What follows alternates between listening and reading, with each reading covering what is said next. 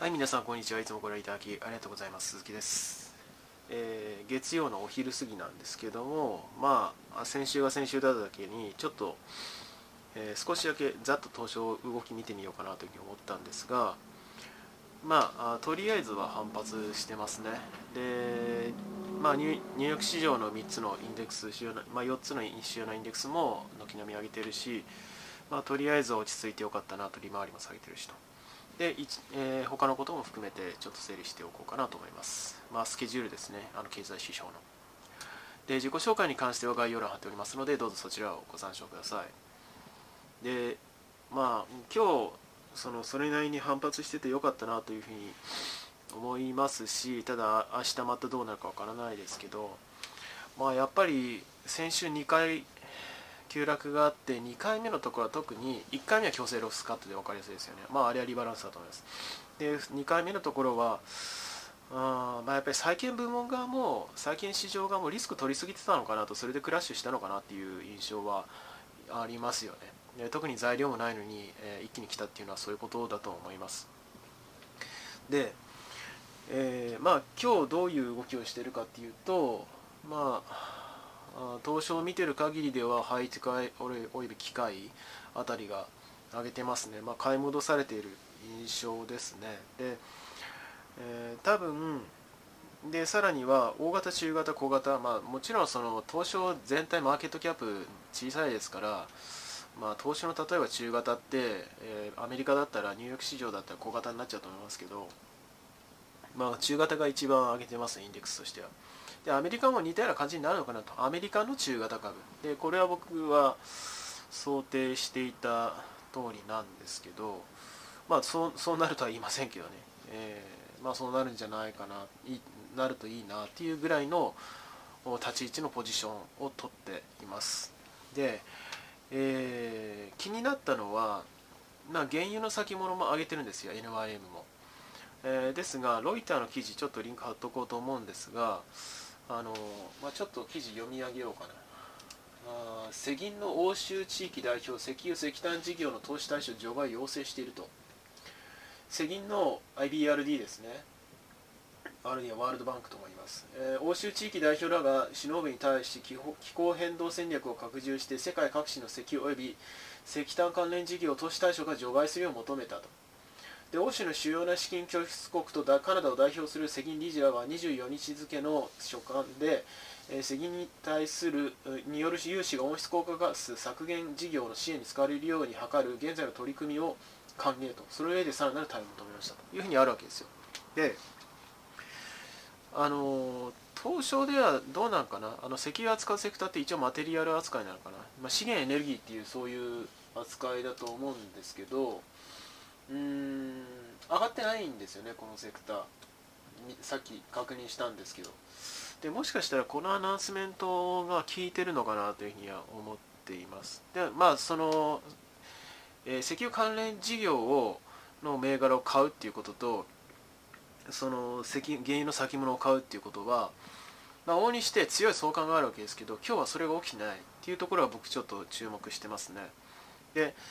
まあその原油が価格が上がってしまうっていうことはこれは仕方ないと思いますよ。生産活動必要ですから。でも企業側の方が上がってないっていう多分多分上がってないと思うんですけどまあ上がってたらすいません。えーまあもう一回確認しますけども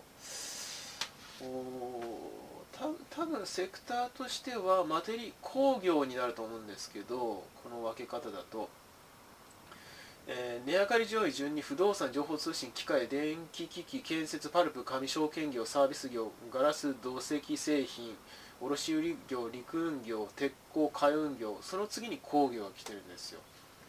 でまあそれそれらしきインデックスの中で一番近いのこい上がってるのは工業でこれが0.51%東証では少なくとも。でまあおそらくはあのーやっぱり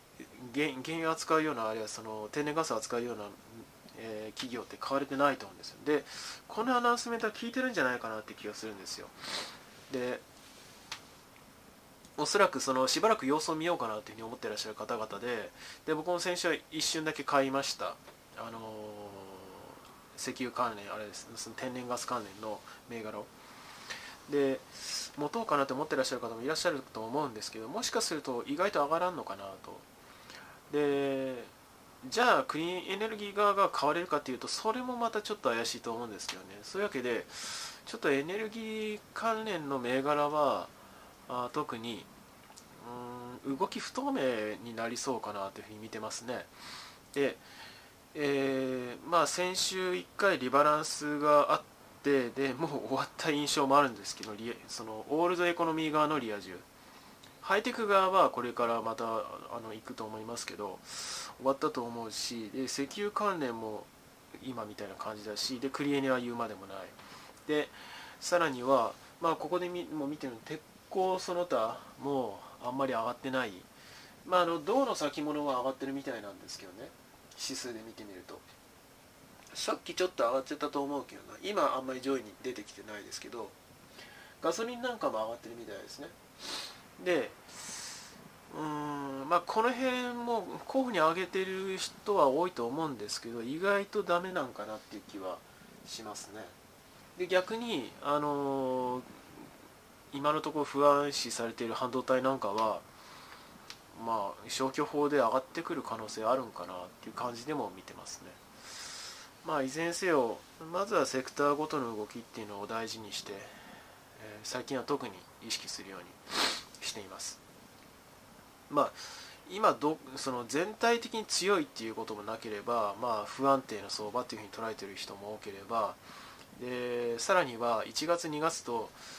月の初めにぐっと上げるっていう状況が続いているっていうふうに認識してる人も多いと思うのでで実際今日も初日上げてるしうんまあそういう、まあ、いろんな要素を鑑みながらあんまり極端なあの思い込みで相場張るみたいなあのガチホするみたいないうことは、まあ、僕は避けようかなというふうに思ってますね。というわけで軽く、うん、ちょっとまとめてみました、まあ、一応ニューヨーク市場の指標もざっくり確認しようかな、